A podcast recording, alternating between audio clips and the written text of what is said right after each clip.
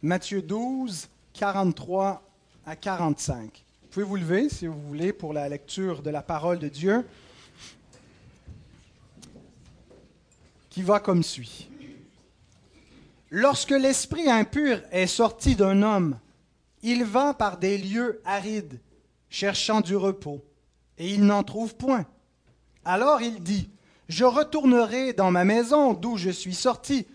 Et quand il arrive, il la trouve vide, balayée et ornée. Il s'en va, et il prend avec lui sept autres esprits plus méchants que lui.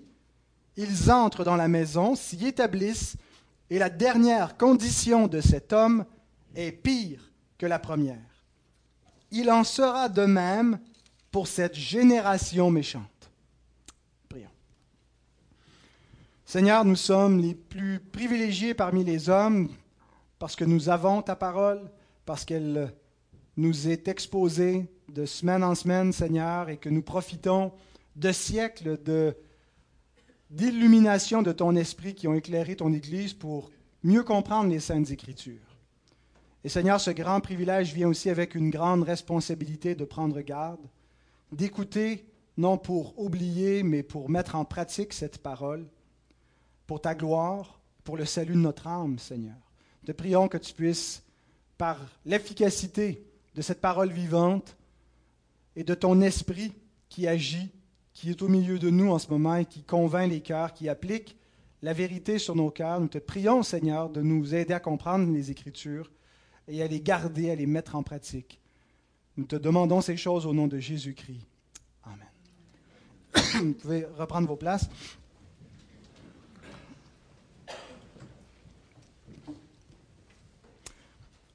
Ce texte ne, nous parle pas premièrement du comportement du diable et des démons dans la possession et l'exorcisme. Euh, il nous parle peut-être de manière plus générale de l'activité de Satan. Et Jésus compare l'activité générale de Satan dans un cas spécifique d'exorcisme. Donc, il ne faut pas simplement, je pense, prendre euh, ce qui nous est dit dans ces versets et dire voici ce qui se passe dans un, dans un exorcisme. Il peut y avoir des, liens à faire, mais le propos de Jésus dans le contexte, ce n'est pas de, subitement de nous mettre à nous parler de la, doctrine des démons, de la démonologie plutôt, là, pas une doctrine de démons comme euh, on a ailleurs euh, dans l'Écriture, nous dit qu'il y a des fausses doctrines, des doctrines de démons, mais Jésus ne veut pas nous parler ici premièrement des démons et de leur fonctionnement, mais euh, en fait, si on, se souvient du contexte où il a été accusé de chasser des esprits impurs par la puissance de Béelzébul, n'est-ce pas? Et Jésus a rétorqué en disant que Satan ne chasse pas Satan. Euh, on a vu à partir de Matthieu 12, 22, on peut relire deux versets clés de ce, passage-là. Euh, on lui amena un démoniaque aveugle et muet, et il le guérit de sorte que le muet parlait et voyait. La foule s'étonne, demande est-ce que c'est le fils de David, et les pharisiens déclarent, ayant entendu cela, dire Cet homme ne chasse les démons que par Béelzébul, prince des démons. Donc, le contexte est le suivant. Ils, blasphèment contre le Messie. Ils attribuent la puissance messianique de l'Esprit, l'Esprit Saint qui accompagne Christ, ils l'attribuent à Satan. Jésus dit, votre endurcissement est tel que euh, vous, n'obtiendrez jamais de pardon. Euh, vous êtes livrés à l'endurcissement de vos cœurs. Et euh, donc, Jésus ensuite poursuit en disant, euh, ce que sera la, condamnation qui vient sur cette génération. Il a, on a vu dans le, dernier message où Jésus donc répondait à leur demande de voir des signes pour confirmer qu'il était le Messie, euh, qu'il ne leur donnerait pas d'autres signes que ceux qui avaient été donnés, si ce n'est un signe supplémentaire qui a une portée universelle, sa propre mort et résurrection, comme euh, avait, euh, avait, été un type de cela, euh, Jonas le prophète. Et Jésus continue son discours. Donc, c'est dans la foulée de ce discours, nous, on a fait une pause d'une semaine, mais le texte que nous venons de lire est une continuité. Après avoir dit que les hommes de Ninive se lèveraient pour euh, condamner cette génération parce que eux se sont repentis à la prédication de Jonas et pas eux à la prédication du Messie, que la, reine du Midi se lèverait pour les condamner parce qu'elle est venue du bout de la terre pour voir la sagesse de Salomon et qu'il y a ici plus que Salomon et eux ne se repentent pas. Jésus continue et donc prend une analogie, l'analogie de l'exorcisme, l'analogie de l'activité de Satan qui est euh, chassé euh, et la compare et l'applique à cette génération. Alors ce, texte concerne spécifiquement cette génération méchante. Le dernier verset nous dit, il en sera de même pour cette génération méchante. Jésus, donc, euh, nous compare un peu à un exorcisme, ce qu'il est en train de faire, mais qui aurait été incomplet. Alors, ce n'est pas simplement qu'il faut comprendre que Jésus chassait les démons d'Israël, puis là, ils l'ont empêché de continuer son travail, ils vont revenir plus fort, mais c'est sans nécessairement dire que c'est des, possessions démoniaques euh, à l'échelle nationale du peuple d'Israël, mais que l'activité de Satan commençait à être neutralisée par la venue du Messie et par leur refus, eh bien, euh, il va y avoir un, déferlement d'une puissance euh, diabolique, une puissance antagoniste, ennemie contre ce peuple-là et cette génération-là particulièrement. Donc, euh, nous allons aborder ce texte sous trois points. D'abord, la maison d'Israël purifiée par Jésus. Deuxièmement, la maison d'Israël laissée vide, balayée et ornée. Et troisièmement, la maison d'Israël prise d'assaut. Et euh, en conclusion, euh, nous ferons des applications plus universelles que simplement la maison d'Israël. Bien sûr qu'au fil de l'exposition des trois points, euh, on va voir comment probablement s'approprier euh, chacun ce que Jésus est en train de dire aux Juifs, mais on va attendre à la fin pour faire euh, deux applications spécifiques. Donc la maison d'Israël purifiée par Jésus. Je pense qu'il faut euh, interpréter ce, passage-là comme tous les passages à la lumière du contexte, mais en particulier la portion du verset 22 au verset 30 euh, euh, qui précède dans, le même chapitre, où Jésus donc est accusé après avoir ouvert, guéri un, un, aveugle muet qui était possédé par un démon. et Jésus répond finalement à leur accusation de faire cela par la puissance de Satan et leur explique qu'il y a deux royaumes antagonistes qui s'affrontent. Il y a le royaume de Dieu, il y a le royaume des ténèbres. Rappelons-nous ce que nous avions vu dans ce passage-là, où Jésus dit qu'il est venu dans la maison d'un homme fort, le diable qui est le prince de ce monde, qui depuis la chute de l'homme exerce un pouvoir dans ce monde déchu. Et Jésus dit, je ne peux pas, on ne peut pas piller les biens d'un homme fort, s'il est chez eux, si on n'a pas auparavant lier cet homme fort, l'avoir neutralisé. Et donc, euh, pour que Jésus puisse libérer des captifs, ben, il faut que la puissance de Satan soit endiguée, soit restreinte, soit euh, liée par Christ. Et donc, c'est ce qu'il ce fait. Nous avions vu donc que, cet homme-là, l'homme qui était possédé, euh, était un peu un, emblème de ce que nous sommes nous-mêmes dans notre condition spirituelle. Aveugle, et muet, incapable d'appeler le Sauveur pour, nous libérer, nous dépendons totalement de la puissance conquérante du Christ qui est venu nous arracher du royaume des ténèbres pour nous transporter dans le royaume, dans son propre royaume à lui. Et donc, tous les hommes sont sous la domination de Satan, c'est même euh, à moins d'être affranchis par le Fils. Jésus lui-même enseigne que si le Fils vous affranchit pas, ben vous n'êtes pas libre. Même si vous êtes des enfants d'Abraham, vous demeurez des esclaves. Et l'apôtre Jean nous explique dans des termes théologiques à la fin de son épître en nous disant que le monde entier est sous la puissance du malin. Et si quelqu'un n'est pas affranchi par Christ, ben, il demeure sous cette puissance-là. Alors, le ministère de Jésus sur terre, euh, à partir de, l'incarnation, mais à partir du moment où il reçoit le baptême et euh, il reçoit l'onction de l'Esprit pour l'accompagner dans son travail sur terre, l'établissement de la nouvelle alliance par sa mort et sa résurrection, la puissance de l'Esprit envoyé dans le monde pour convertir des pécheurs. Tout ça, on peut le comparer à une sorte d'exorcisme où on passe de la puissance des ténèbres, où Satan est chassé de notre vie, où il est chassé de la maison de notre vie pour que le Fils y établisse à sa place sa demeure. Hein, euh, de, la tanière de Satan, ce que, nous, ce que nous étions, la tanière du diable, nous devenons le temple de Dieu. Il y a une transformation extraordinaire donc, qui est opérée. Ce n'est pas nous qui opérons cette œuvre, c'est l'œuvre de Christ et de sa grâce. Euh, j'avais cité, quand on avait exposé donc Matthieu 12, 22 à 30, le commentateur William Hendrickson. J'aimerais le, citer de nouveau, la même citation, qui explique comment Jésus vient lier le diable.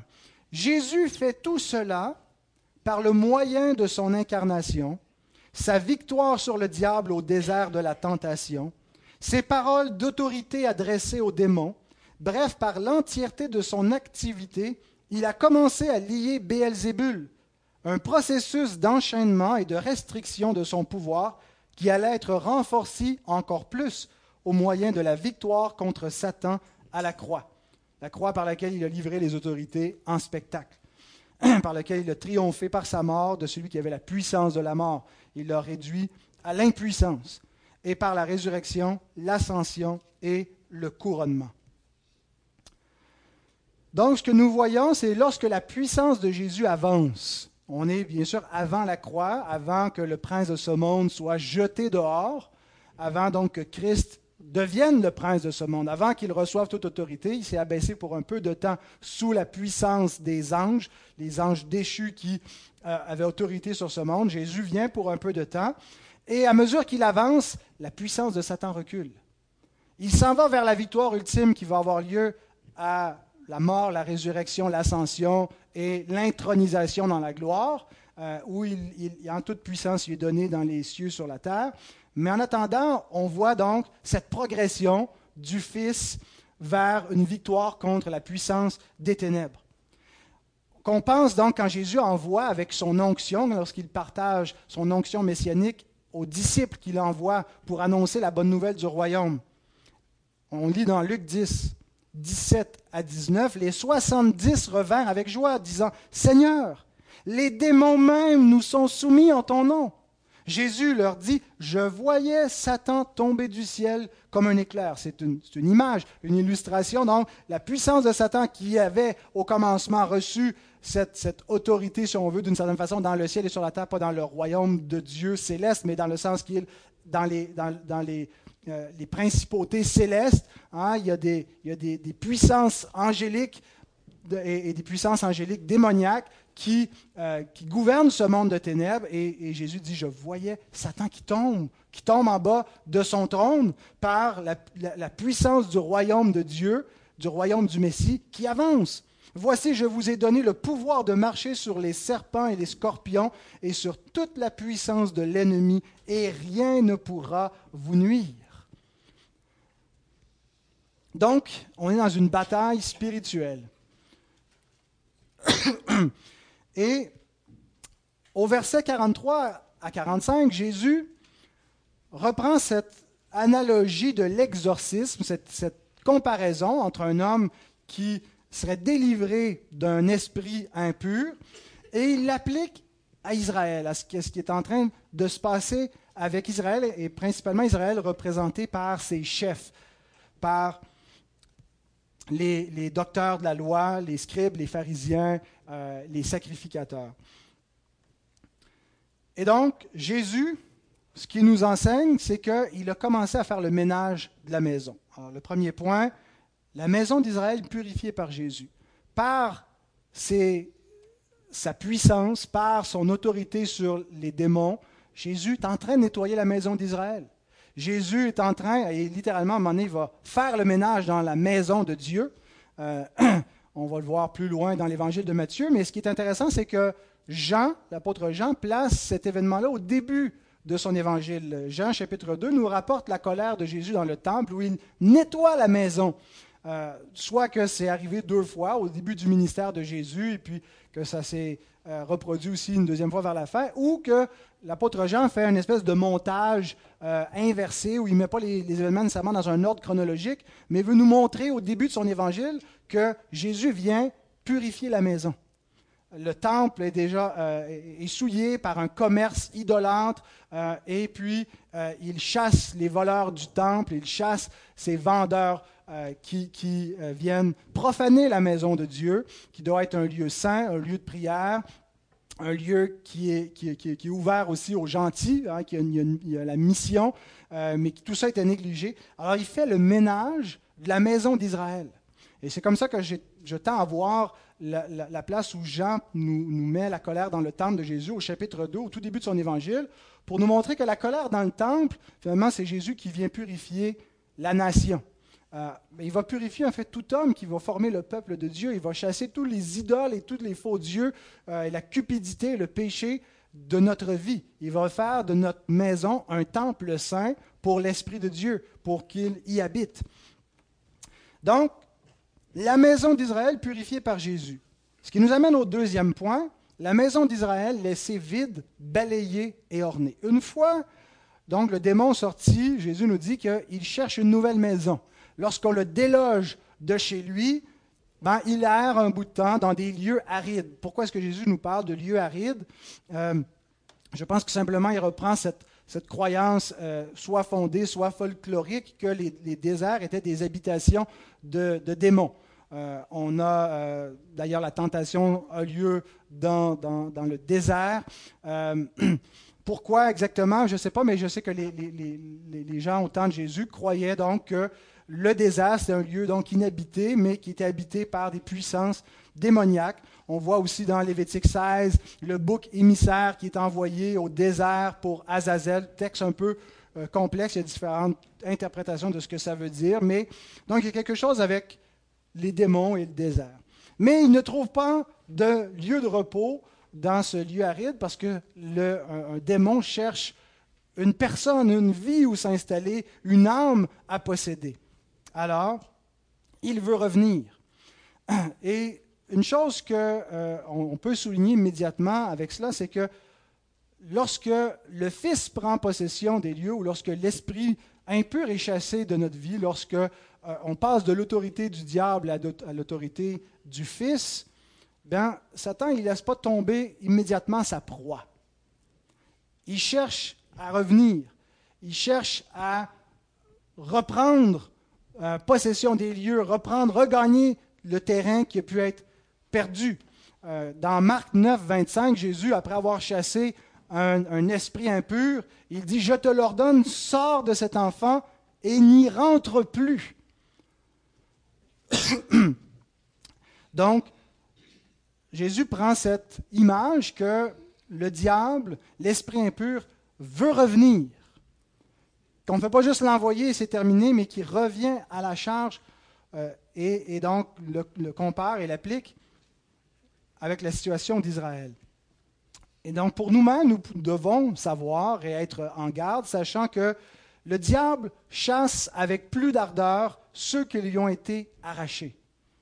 Il chasse pas tant les siens, ceux qui sont euh, déjà sous sa domination, il les possède mais il cherche comme une proie euh, ceux donc qui lui ont été enlevés. 1 Pierre 5,8 nous dit Soyez sobres, veillez. Votre adversaire, le diable, rôde comme un lion rugissant, cherchant qui il dévorera. Par la persécution, par la tentation, de quelque moyen que ce soit, il cherche donc, non pas, à, bien sûr qu'une fois qu'on est gardé par le Fils, on est parfaitement gardé. Mais ça n'empêche pas le diable de rugir et d'essayer donc de reprendre ne serait-ce qu'un peu de terrain dans notre vie. Jean Calvin écrit Néanmoins, nous sommes clairement enseignés par ces paroles du Christ que Satan contemple avec plus de haine ceux qui ont été sauvés de ses pièges et les attaque avec une rage plus féroce.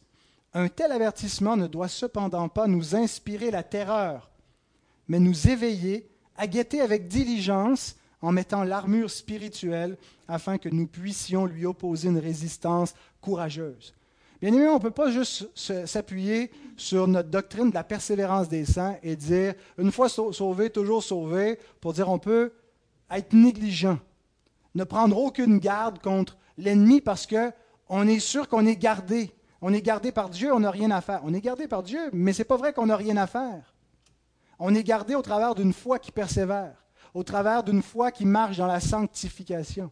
On est gardé au travers donc de, des moyens de grâce que Dieu nous donne, que nous devons prendre activement. Et si quelqu'un donc n'est pas gardé de cette façon-là, ben c'est peut-être qu'il n'est pas enfant de Dieu. Parce que quelqu'un peut avoir professé un bout de temps et avoir fait le ménage de sa vie, et puis le diable reprend possession de sa vie. Et on voit finalement que la maison a été nettoyée, mais elle n'a pas été habitée. Et c'est le, propos de ce texte-là. Donc, prenons garde, on ne doit pas être terrifié par euh, la puissance de Satan, mais on doit en même temps être sur nos gardes, savoir que c'est un, ennemi euh, redoutable et que si nous ne nous tenons pas près du Seigneur, nous sommes extrêmement vulnérables. Nous devons donc veiller et être très prudents. Et nous devons savoir que ce n'est pas par notre propre force, par nos propres moyens que nous pouvons résister. Dieu nous a donné tout ce qui est nécessaire à la vie, à la piété. On n'est pas appelé à produire par nous-mêmes les moyens et, la force, euh, la puissance nécessaire pour euh, vaincre la puissance du diable ambiante dans le monde et, les tentations qu'il nous soumet. Mais c'est par la puissance de Dieu, c'est par les armes spirituelles qui nous sont données que nous devons donc enfiler par la prière. Et c'est donc par la puissance de Dieu et de Christ qui habite nos cœurs que nous pouvons lui résister avec une foi ferme. Charles Spurgeon écrit, Si Satan quittait un homme par sa propre volonté, il pourrait assurément revenir lorsque cela lui plairait. Seule la puissance divine qui l'a éjecté peut garantir son non-retour. Les réformes qui ne sont pas l'œuvre de la grâce efficace sont généralement temporaires et aboutissent souvent à une condition pire après quelques années. Ce n'est pas donc une simple, flexion des muscles de notre volonté qui va éjecter Satan, c'est la puissance du Christ.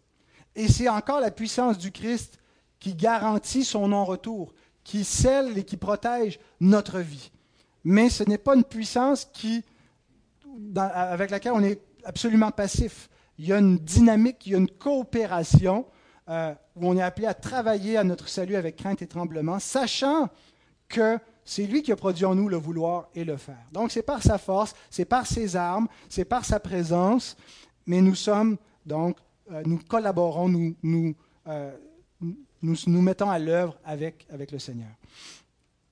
Alors bien aimé, ce que nous voyons dans ce texte, c'est que ce n'est pas suffisant de nettoyer la maison. Ce n'est pas suffisant de faire du ménage dans notre vie, de couper des habitudes pécheresses. La maison doit être habitée. C'est l'élément central que ce passage veut nous enseigner. Je disais aux enfants, on s'est fait cambrioler deux fois chez nous, pas plus tard que la semaine dernière, la deuxième fois. Euh, sauf qu'ils ont trouvé une présence invisible dans notre maison cette fois. On était reliés à la centrale. Ce n'est pas la présence du Saint-Esprit, c'est la présence de Chubb Edwards. Euh, et donc, ils ont immédiatement déguerpi parce qu'il y avait une présence. Hein. ils ont été effrayés de savoir que dans quelques minutes plus tard, les autorités seraient sur les lieux. Ce n'est pas suffisant de dire je vais mettre un peu d'ordre dans ma vie. Ce que je dois me poser comme question, c'est pas est-ce que je est-ce que j'ai une bonne conduite morale, est-ce que les choses sont en ordre, mais c'est ce que Christ habite la maison. Est-ce qu'il y a la présence du Seigneur dans ma vie?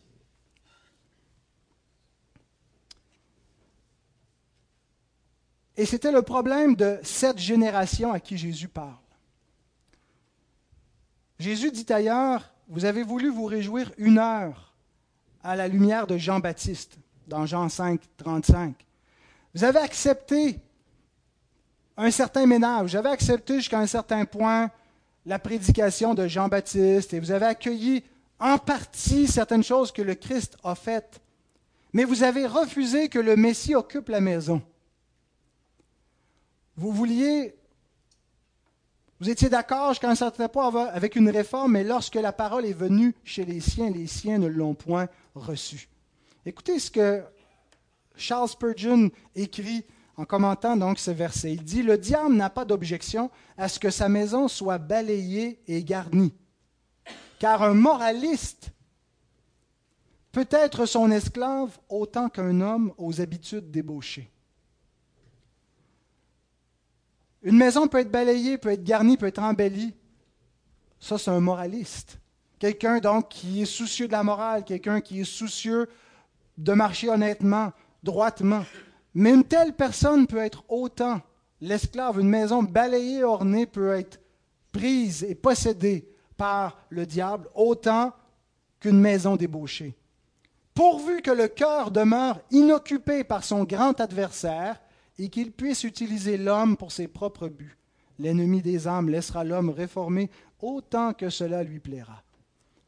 Des réformes, ça ne sauve pas. Faire ce que nous prêchons, ce n'est pas simplement aux hommes.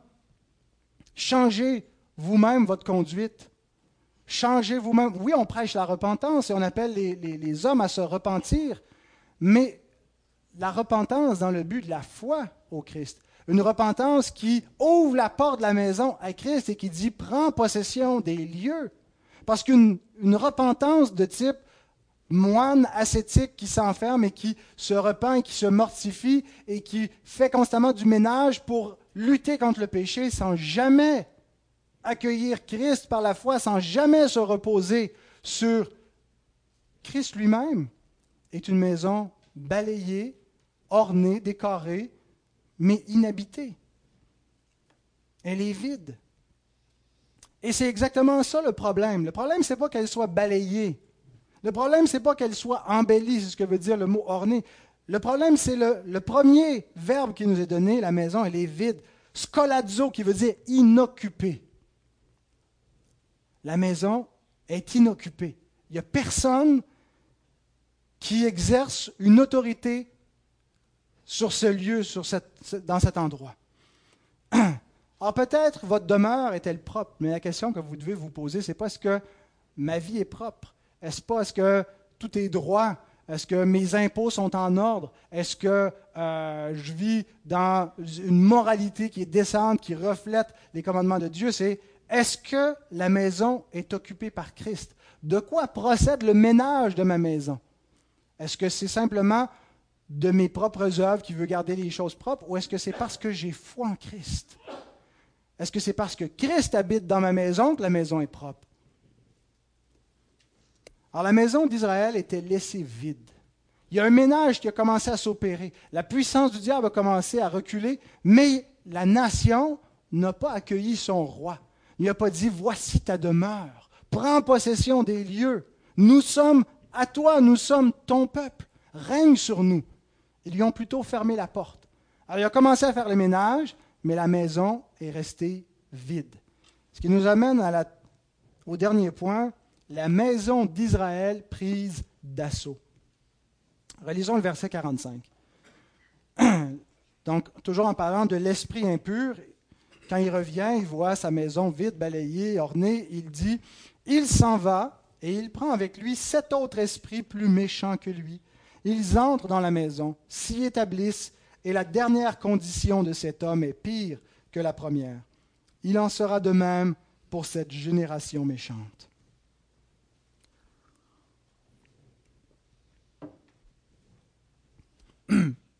Alors l'analogie avec l'exorcisme se poursuit. Alors Jésus imagine si un homme était délivré d'une puissance démoniaque et qu'il n'y avait rien, il n'y avait pas une puissance divine pour remplacer, pour occuper les lieux, qu'est-ce qui arriverait à cet homme? Ben, La porte reste ouverte. Il demeure vulnérable, il demeure une maison prête à être prise d'assaut. Sa propre volonté ne sera pas suffisante pour refouler la puissance des ténèbres. Et pour être certain donc qu'il y aura un succès, le démon revient et revient en force avec d'autres esprits plus méchants que lui. Sept autres esprits donc. C'est pas simplement de dire à chaque fois que quelqu'un y a un démon qui sort, il revient toujours avec sept esprits plus méchants. on sait que les chiffres sont souvent très symboliques dans l'Écriture. Donc sept, un chiffre de plénitude. Il revient donc avec une, plénitude de, l'efficacité euh, diabolique pour essayer de maîtriser la vie de l'homme qui cherchait à lui échapper. Et donc Jésus donne cette image-là, mais l'applique à une génération complète. Concentrons-nous donc sur ce qu'il nous dit. Il en sera de même pour cette génération méchante. Je pense que Jésus ici fait une prophétie. En fait, ici, ce n'est pas une prophétie formelle. Ailleurs, il fait une prophétie formelle qu'on peut rapprocher de ce texte-là aussi et comprendre ce que Jésus est en train d'annoncer ici comme quelque chose qui annonce qui va se produire sur Israël. Tournez un peu plus loin dans Matthieu. Matthieu 23.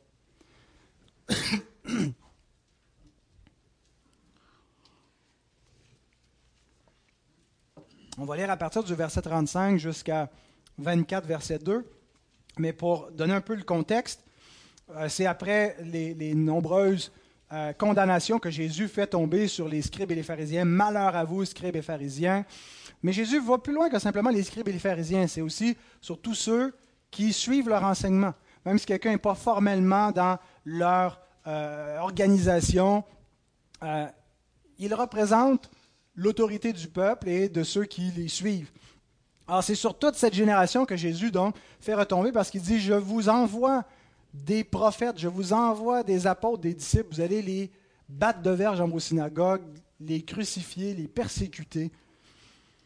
Et à partir du verset 35, il dit, afin que retombe sur vous tout le sang innocent répandu sur la terre depuis le sang d'Abel, le premier juste, le juste, jusqu'au sang de Zacharie, fils de Baraki, que vous avez tué entre le temple et l'autel. Ce pas eux qui les ont tués, mais ils sont de la descendance du serpent, race de vipère. Caïn, qui est du serpent, du malin, qui a tué son frère. Ils sont de cette race-là et Jésus dit, tout ça va retomber d'une manière particulière sur cette génération. Vous êtes les fils de ces, de ces méchants qui ont mis à mort, qui ont persécuté, et ça va retomber sur vous. Verset 36, Je vous le dis en vérité, tout cela retombera sur cette génération. Jérusalem, Jérusalem, qui tue les prophètes et qui lapide ceux qui te sont envoyés. Combien de fois ai-je voulu rassembler tes enfants, comme une poule rassemble ses poussins sous ses ailes, et vous ne l'avez pas voulu. Voici, votre maison vous sera laissée déserte, la maison vide. Hein, on voit le parallèle avec Matthieu 12, 45. La maison sera laissée déserte, car je vous le dis, vous ne me verrez plus désormais jusqu'à ce que vous disiez, Béni soit celui qui vient au nom du Seigneur. Comme Jésus s'en allait au sortir du temple, ses disciples s'approchèrent pour lui en faire remarquer les constructions. Mais il leur dit, Voyez-vous tout cela? Je vous le dis en vérité, il ne restera pas ici pierre sur pierre qui ne soit renversée. Jésus annonce, prophétise la destruction du temple qui est à Jérusalem. Regarde, Seigneur, ces constructions magnifiques. C'était immense. Hein, le temple, il y, a, sur Internet, on peut voir euh, une, euh, reconstruction euh, graphique de ce que pouvait ressembler le temple dans, ses proportions. C'est vraiment immense comme bâtiment, comme lieu. Et donc, les disciples étaient impressionnés de voir cette gigantesque construction qui était dans l'Antiquité euh, une, des, merveilles de l'Antiquité. Les gens venaient de partout pour voir ce temple extraordinaire. Et donc, Jésus dit, il ne restera pas ici pierre sur pierre qui ne soit renversé. ce, ce, temple immense va être détruit. Et avec lui, en fait, c'est l'ancienne alliance qui va prendre fin, la gloire passagère de l'ancienne alliance qui termine en un jugement sur le peuple qui était dans cette alliance-là. De la même façon qu'il euh, y a eu l'exil babylonien, qu'il y a eu la destruction euh, de Jérusalem et du temple sous les Babyloniens sept siècles plus tôt, bien, ça va se reproduire, c'est l'exil prise d'eux. Mais on est dans un autre contexte, le contexte de la venue du Fils de Dieu. Euh, qui vient comme Messie, qui vient comme fils de David et qui est rejeté. Et Jésus dit, vous venez de mettre le comble à tous vos péchés et tous, tous les jugements finalement euh, qui se sont accumulés par la persécution des justes depuis le commencement du monde va retomber sur cette génération. Et c'est effectivement ce qui s'est produit en l'an 70.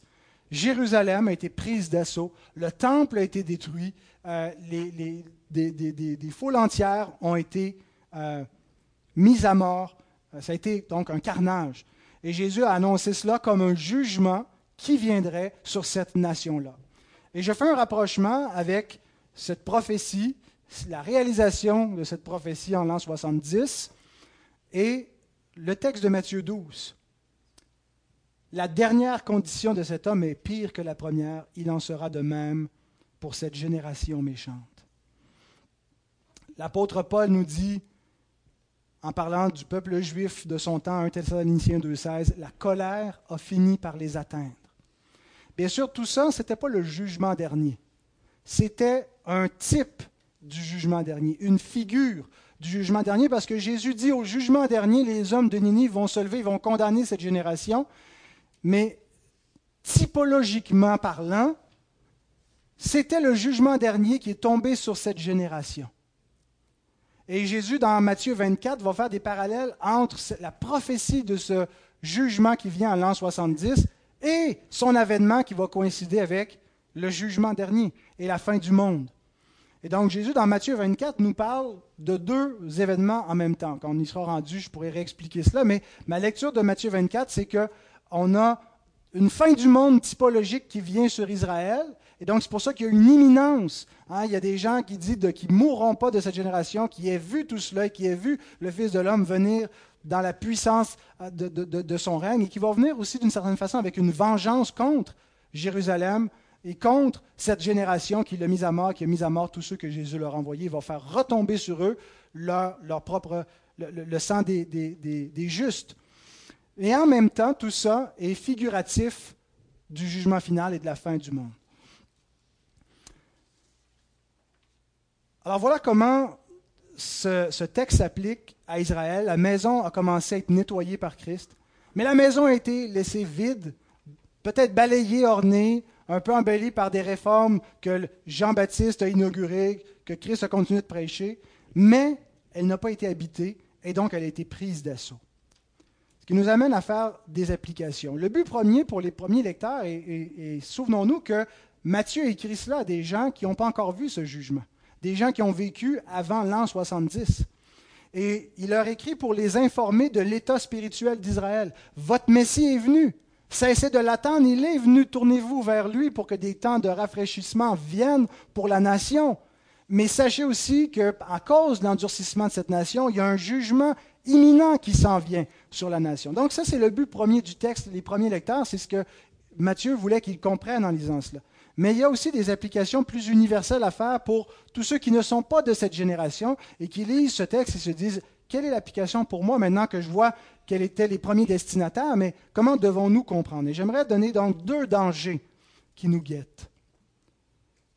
Le danger de faire du ménage dans sa vie sans se convertir. Et je pense à quatre types de personnes qui peuvent être concernés par ce danger. Celui qui mène une bonne vie, mais qui n'a pas Christ, qui ne sent pas le besoin d'avoir Christ. Pourquoi est-ce que ce sont les, les, balayures de ce monde, les gens faibles de ce monde, les pécheurs de ce monde, ceux qui se savent pécheurs, qui viennent à Christ, parce que c'est plus évident pour eux. Mais ceux qui mènent une bonne vie, ceux qui sont dans l'aisance, souvent ne voient pas leur misère ne voient pas leur besoin d'un sauveur, ne voient pas l'état de leur cœur. Parce que l'état du cœur devient évident souvent dans les conditions visibles et externes. Mais quand ils ne le perçoivent pas et que tout va bien, tout roule bien, je me souviens d'avoir prêché Christ à un de mes oncles. Il me dit, mais j'en ai pas besoin. Tout va bien pour moi. Je, mène une bonne vie, euh, je suis prospère, j'en ai pas besoin. Quelqu'un peut avoir une maison propre, mais si elle n'est pas habitée par Christ, il court un grave danger. Deuxième catégorie de personnes, celui qui aime le christianisme, mais qui n'aime pas le Christ. Et il y a différentes personnes qui aiment le christianisme pour différentes raisons. Certains aiment un christianisme liturgique.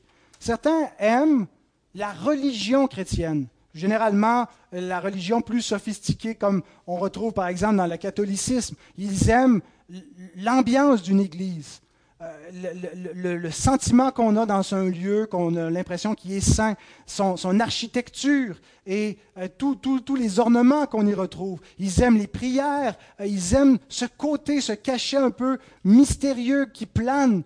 Ils aiment donc cet aspect liturgique, ils aiment les fêtes religieuses. D'autres aiment le christianisme pour des raisons sociologiques. Ils aiment l'apport du christianisme à la société, l'art, la culture, euh, les, droits, le système judiciaire qui a été influencé hein, par les valeurs judéo-chrétiennes. Ils aiment l'empire chrétien qui a été bâti, puis ils regardent avec tristesse l'effondrement de ces valeurs-là, le changement, le rejet de la culture judéo-chrétienne. Mais ce n'est qu'un christianisme sociologique, ce n'est pas le Christ qu'ils aiment. D'autres, et c'est notre danger à nous, c'est un christianisme théologique qu'ils aiment. Ils aiment les doctrines.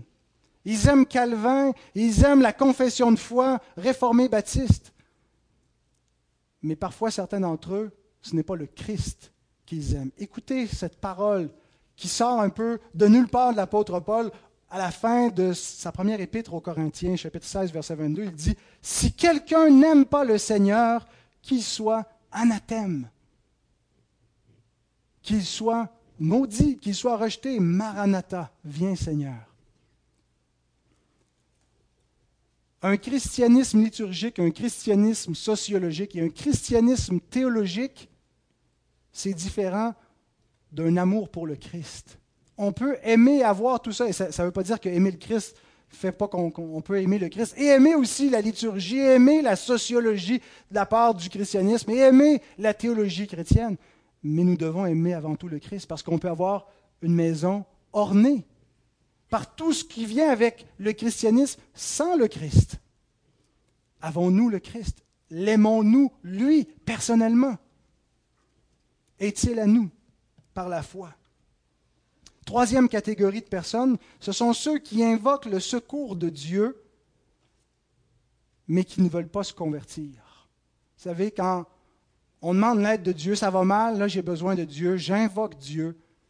Là je vais aller à l'église, là je vais le prier, l'invoquer. On demande donc son secours à certains moments, on demande son aide pour certaines choses, on, on se confie en lui, mais on ne veut pas vraiment se convertir. On veut un sauveur pour nos besoins temporels.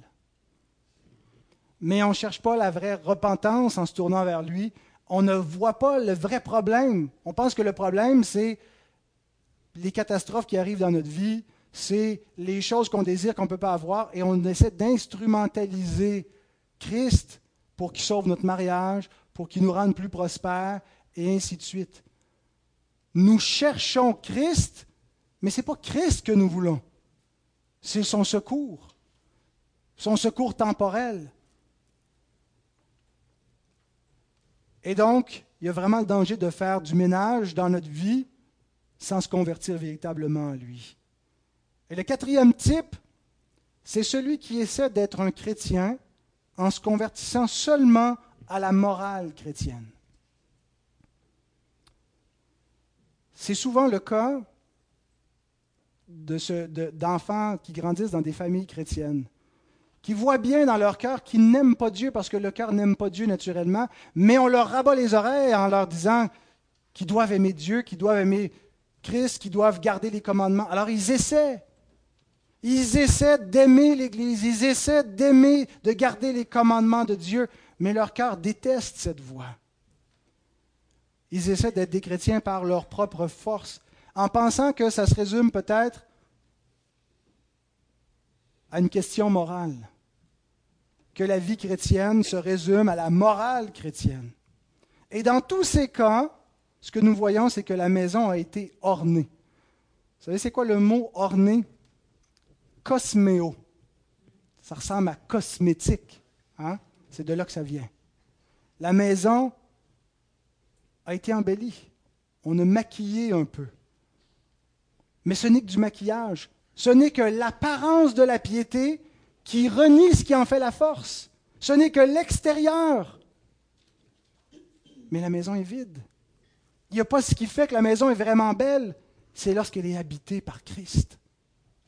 Ce n'est pas juste l'apparence de la piété, ce n'est pas juste de mener une bonne vie sans Christ ou avoir un christianisme sans Christ ou d'avoir de chercher le secours de Dieu sans, sans chercher Christ véritablement ou d'essayer d'être un chrétien, c'est avoir Christ. L'avoir par la foi. L'aimer de tout son cœur. Et bien aimer, ce n'est pas quelque chose qu'on peut produire de nous-mêmes.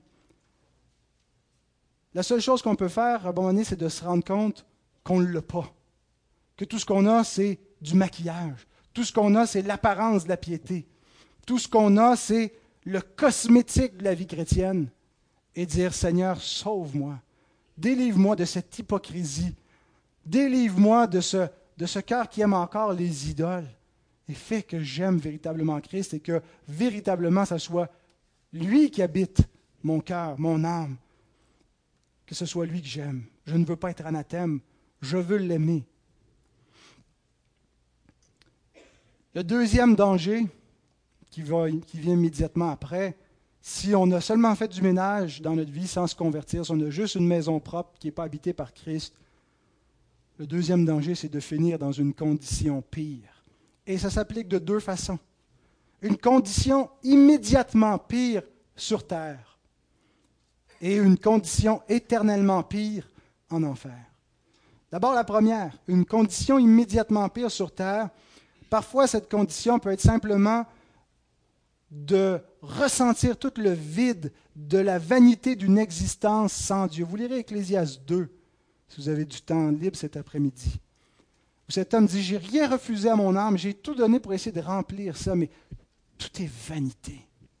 Et parfois, on est jeune, on pense, que la vie est belle, on, on, court après le bonheur, et à un moment donné, on se rend compte que tout ça est vain que ça ne comble pas. Et ça tombe sur nous comme un malheur, où on se rend compte qu'il n'y aura rien, il n'y a rien qui peut nous combler. Il y a des gens qui vont rester dans l'illusion, qui vont courir toute leur vie, mais il y en a qui vont tomber dans cette condition pire, où ils tombent dans ce malheur, ce désespoir. Ils ont pourtant tout, ils sont riches, ils sont en santé, mais ils sont malheureux. Parce que l'âme de l'homme a été créée pour être en communion avec Dieu et notre cœur est sans repos jusqu'à ce qu'il se repose en toi. Ce pas des paroles inspirées, mais qui ont été canonisées. C'est Augustin qui dit ça, mais c'est des paroles bibliques.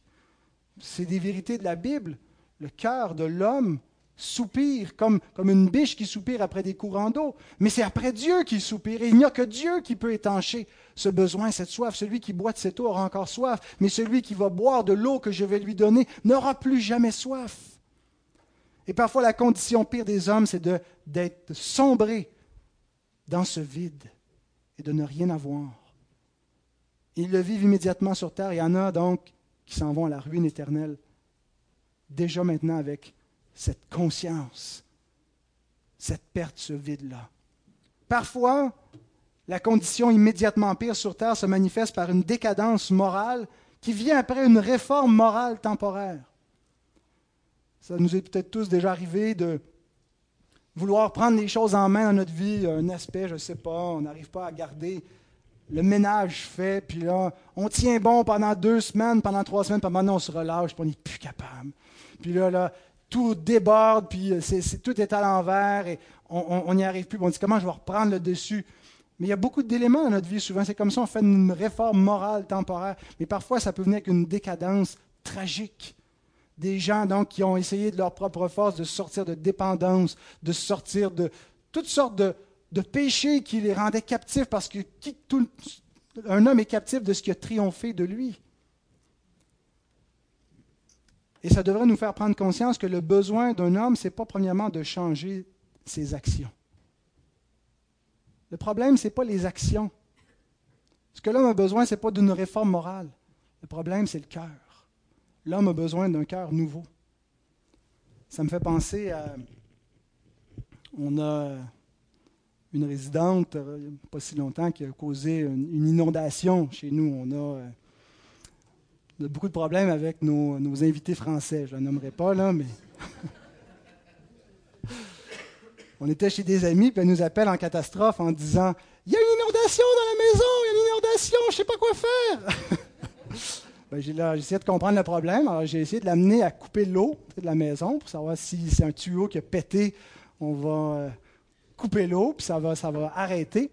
Et puis, euh, finalement, ce qui s'était produit, c'était que en même temps, il faut être vraiment au comble du malheur pour que, en flushant la toilette, elle bloque, donc elle ne peut pas euh, s'écouler, et en même temps, la, la, clanche qui fait que le, renvoi d'eau continue ne remonte pas pour qu'à un moment donné, le ballon arrive, puis ça arrête. la toilette est bloquée, puis en même temps, elle coule sans arrêt, fait qu'elle déborde. Et donc, cette personne-là, donc, s'est mis à éponger l'eau. Et elle épongeait l'eau, elle épongeait l'eau en l'espoir qu'à un moment donné, ça allait arrêter de couler. Mais il fallait couper la source de l'inondation. Le moralisme, c'est ça. Le moralisme, c'est de s'attaquer aux actions. Hein, il y a une inondation, ça déborde et on se met à, éponger, à essayer d'endiguer le problème. Et on ne va pas à la source, on ne va pas au cœur. Ce que nous avons besoin, c'est que Christ vienne changer notre cœur, qui fait qu'il déborde du péché. Hein, puis, ça peut être à, des degrés différents. Il y en chez qui ça déborde beaucoup plus, l'inondation est évidente. Mais dans tous les cas, il y a un problème avec le cœur de l'homme. Et le problème, donc, ce n'est pas les actions. Le problème, ben oui, les actions sont un problème, mais ce n'est pas aux actions qu'on doit s'attaquer. Elles sont symptomatiques d'un problème plus profond qui est le problème du cœur. On dit hein, le cœur du problème, c'est le problème du cœur. Qui peut le soigner? Qui peut faire quoi que ce soit? Et, le prophète, quand il constate le problème du cœur, Jérémie nous dit Vous ne pouvez pas le changer. Un léopard ne peut pas changer ses taches. Un homme ne peut pas changer la couleur de sa peau. De même, vous ne pouvez pas vous-même changer votre cœur. On a besoin d'une chirurgie cardiaque céleste. On a besoin de venir à Christ. Et quand on ne comprend pas, quand on pense que c'est juste un problème moral et qu'on a juste besoin d'une réforme morale, ben, on nettoie la maison, hein, on éponge, on essaie tant bien que mal de garder une certaine moralité, mais la maison reste vide. On a besoin que le plombier, que le maître de la maison, que Christ vienne et qu'il règle le problème. Et souvent, quand on a pratiqué seulement un christianisme moral, c'est souvent la première étape vers l'apostasie. Je me souviens d'un jeune homme que j'ai rencontré en prison, qui était là pour meurtre euh, et qui était gardé à l'unité spéciale de détention euh, et qui était dans, un état d'endurcissement, un, vrai dur, qui n'hésiterait euh, pas à tuer de nouveau si c'était nécessaire. Et en discutant avec lui, j'ai été surpris d'apprendre qu'il était issu d'une famille chrétienne, d'un père qui était pasteur euh, et euh, qui faisait l'école à la maison. Euh, et j'ai dit, je pense que tu n'as jamais été exposé à un vrai christianisme. Et je discutais avec, avec lui, et puis je lui demandais de me raconter un peu ce qu'était sa vie chrétienne quand il était jeune. Mais pour lui, tout était que de la morale, que d'essayer d'être un bon garçon, que d'essayer d'aimer aller à l'Église, d'essayer plus fort de prendre plaisir à lire la Bible. il n'a jamais compris que et ça ne lui a pas été probablement prêché, qu'il y a un problème beaucoup plus profond que les mauvaises actions qu'il pouvait faire, qui était son cœur idolâtre, son cœur mort dans son péché, et qui avait besoin de, la vraie repentance et de, que Christ vienne dans sa vie. Et ce qui s'est produit avec lui, c'est ce qui arrive souvent quand on n'a qu'un christianisme moral on finit dans une condition pire quand on finit par le rejeter, par se lasser, par en avoir marre de ses règles, de ses voies étroites, de cette, et on se dit, non, ce n'est que de, l'emprisonnement, c'est qu'une tradition, ça vient de, peu importe. Hein, et on voit cette, rébellion parfois qui surgit hein, quand les, enfants sortent de la maison, ils en ont marre de se faire dicter la, la voie à suivre, et ils se rebellent, ils rejettent ces voies-là. Pierre nous décrit ce qui s'est passé. Il dit en effet, si après s'être retiré des souillures du monde par la connaissance du Seigneur et Sauveur Jésus-Christ. Ici, connaissance n'est pas dans un sens connaissance régénérée, mais une connaissance intellectuelle. Ils ont connu, ils ont entendu parler de la vérité. Ils, ont été instruits dans la voie de la justice. Ils s'y engagent de nouveau et sont vaincus. Leur dernière condition est pire que la première, car mieux valait pour eux n'avoir pas connu la voie de la justice que de l'avoir connue et de se détourner du saint commandement qui leur avait été donné. Il leur est arrivé ce que dit un proverbe vrai. Le chien est retourné à ce qu'il avait vomi, et la truie lavée s'est vautrée dans le bourbier. Alors voilà les conditions immédiatement pires sur la terre, mais ce n'est pas les pires. La condition pire que Jésus a en tête, c'est la condition éternellement pire en enfer. Parfois, un moralisme peut rester stable toute une vie, mais ne sauvera pas. Et la condition pire, ça ne va pas nécessairement être une décadence morale où tout s'effondre pendant la vie. Ça peut être ça, mais ça va être à la fin, où ça, il s'en va vers un jugement éternel, un jugement qui va être plus sévère pour les impénitents et les hypocrites, ceux qui n'ont que maquillé la maison, qui ont fait semblant, qui se sont trompés eux-mêmes, qui ont peut-être trompé les autres, mais qui n'ont pas trompé Dieu. Et Jésus donne un exemple de cela, d'une nation apostate avec Israël en disant, voici ce qui vous attend. Et ils nous sont donnés en exemple pour ne pas suivre cet exemple-là, de gens qui accueillent à moitié le Christ, mais qui l'accueillent pleinement, qui disent, voici les clés, voici les clés de ma vie, c'est ta demeure. Je suis à toi, c'est plus moi le chef, c'est plus moi qui commande, c'est toi. Terminons avec une dernière citation d'Hébreux 9, 27 à 28. Comme il est réservé aux hommes de mourir une seule fois, après quoi vient le jugement. Il n'y a pas une deuxième chance. Il y a tout le temps de la patience de Dieu qui dure toute notre vie. Toute notre vie, c'est aujourd'hui le jour du salut. C'est maintenant l'opportunité de venir vraiment à Christ. De même, Christ s'est offert une seule fois pour porter les péchés de beaucoup d'hommes il apparaîtra sans péché une seconde fois à ceux qui l'attendent pour leur salut. Ce verset nous dit qu'il n'y a pas d'autre issue, puis il nous donne la seule voie de salut en Christ, en sa mort et sa résurrection, en l'accueillant véritablement. Ne laissons pas notre maison vide, accueillons notre Sauveur.